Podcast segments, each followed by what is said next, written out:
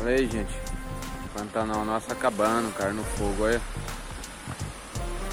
É, é de dar dó. É de dar dó.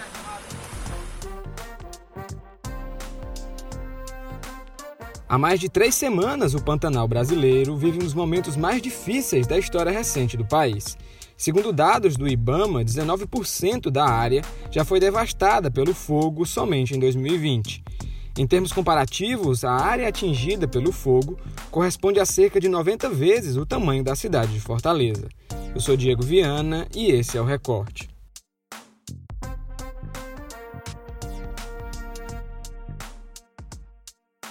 Esta semana, a região registrou 15.756 focos de incêndio.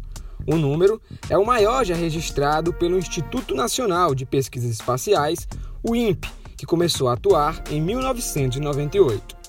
Para se ter uma ideia da atual situação do Pantanal brasileiro, um episódio ocorrido na manhã desta sexta-feira, 18 de setembro, ilustra bem as dificuldades na região.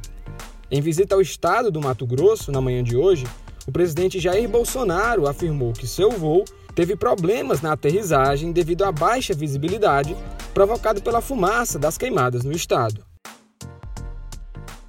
O nosso avião foi pousar hoje, ele arremeteu. É a segunda vez que acontece na minha vida. Uma vez foi no Rio de Janeiro. E, obviamente, sempre é algo anormal estar acontecendo. No caso, é que a visibilidade não estava muito boa. Para nossa felicidade, na segunda vez, conseguimos pousar. Nós estamos vendo alguns focos de incêndio acontecendo pelo Brasil. Isso acontece ao longo de anos. E temos sofrido uma crítica muito grande. Porque, obviamente, quanto mais nos atacarem, melhor interessa para os nossos concorrentes. As queimadas não impactam somente na devastação da área. O alastramento do fogo atinge animais, traz riscos à saúde da população e provoca mudanças climáticas na região. Imagens de animais atingidos pelo fogo circulam na internet. Ainda não é possível calcular o impacto das queimadas na fauna local. Segundo informações do portal G1, há 10 dias uma força-tarefa foi montada com o apoio de ONGs, universidades, voluntários e brigadistas. O intuito é resgatar animais que estejam em situação de risco e calcular o número de animais mortos pelo fogo. Em meio à devastação, senadores de Mato Grosso e do Mato Grosso do Sul criaram uma comissão para acompanhar as ações de enfrentamento aos incêndios na região. O grupo irá sobrevoar as áreas atingidas e conversar com equipes que atuam no local. Ainda sobre o assunto, a repórter do o Povo Online, Catalina Leite, conversou com especialistas para entender os impactos do colapso ambiental, da saúde à economia.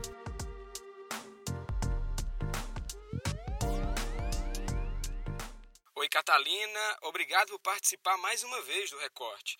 Eu começo essa conversa pedindo que você nos fale como foi a produção desse conteúdo e com quem você conversou. Oi, Diego, eu que agradeço pelo convite. É, eu passei quatro dias trabalhando nessa matéria, né?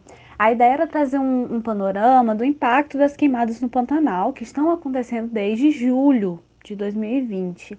É, isso porque a gente, como sociedade, tem, tem uma certa dificuldade em compreender a dimensão do perigo que é o desmatamento, né?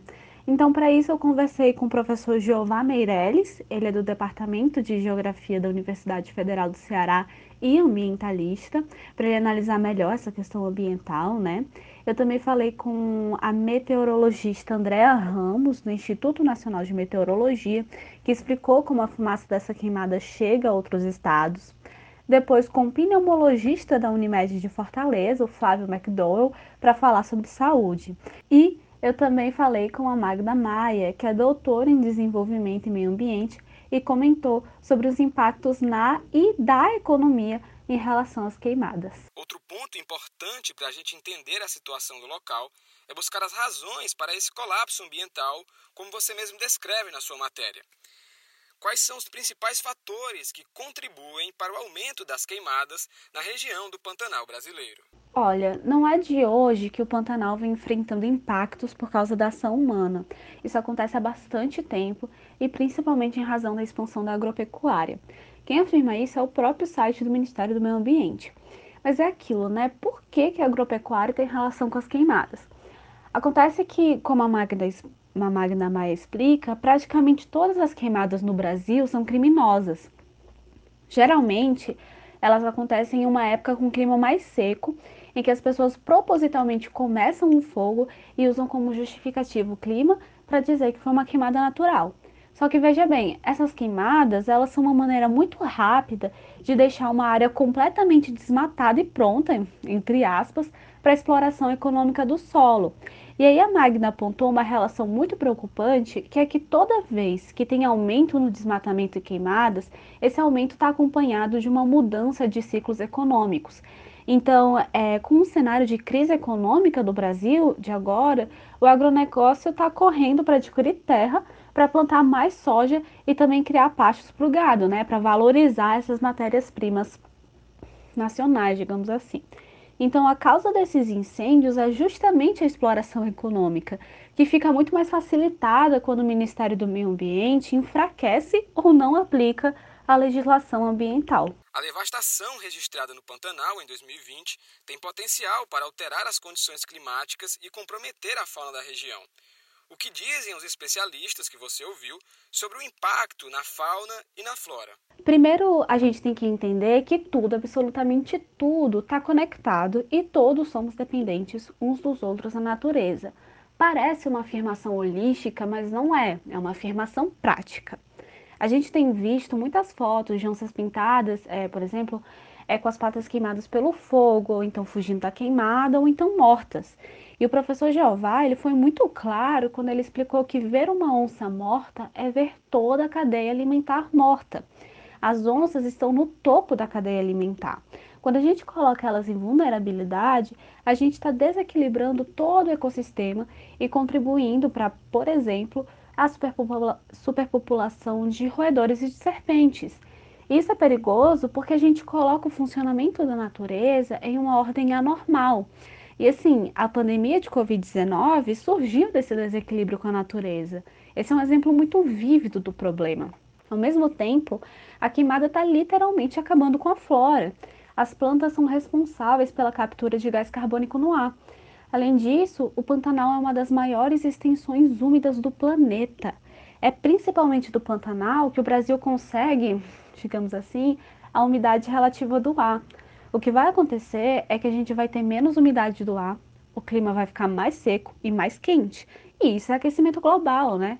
Não vai mudar só para o Mato Grosso e Mato Grosso do Sul, vai mudar para todo o Brasil. Sem contar que a gente vai ter menos qualidade da água que chega a alguns estados e menos qualidade do solo também. Segundo as tuas apurações, quais os efeitos das queimadas para a saúde da população que mora naquela região? Muitas cidades da região estão passando os dias cobertas em fumaça.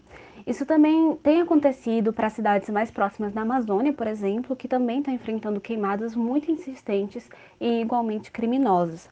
E o que acontece quando você põe fogo na madeira é que você libera dois gases tóxicos para o ser humano quando em excesso, que é o metano e o monóxido de carbono.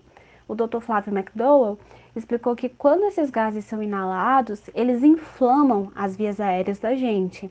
Então é perigoso principalmente para as pessoas com doenças respiratórias crônicas, ou seja, rinite, asma, bronquite e enfisema.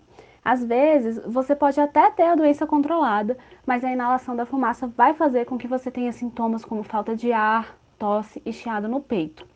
E assim, é importante ressaltar que essa fumaça está só ela não, não está apenas na área do Pantanal. Os fluxos de ar, e aí quem explica é a meteorologista Andréa, podem levar a fumaça até o Sudeste, o Sul e até o Nordeste, principalmente na Bahia. Além disso, uh, esse risco é um agravante quando a gente lembra que estamos em um cenário pandêmico. A Covid-19 é uma doença que afeta o corpo todo, mas especialmente o sistema respiratório.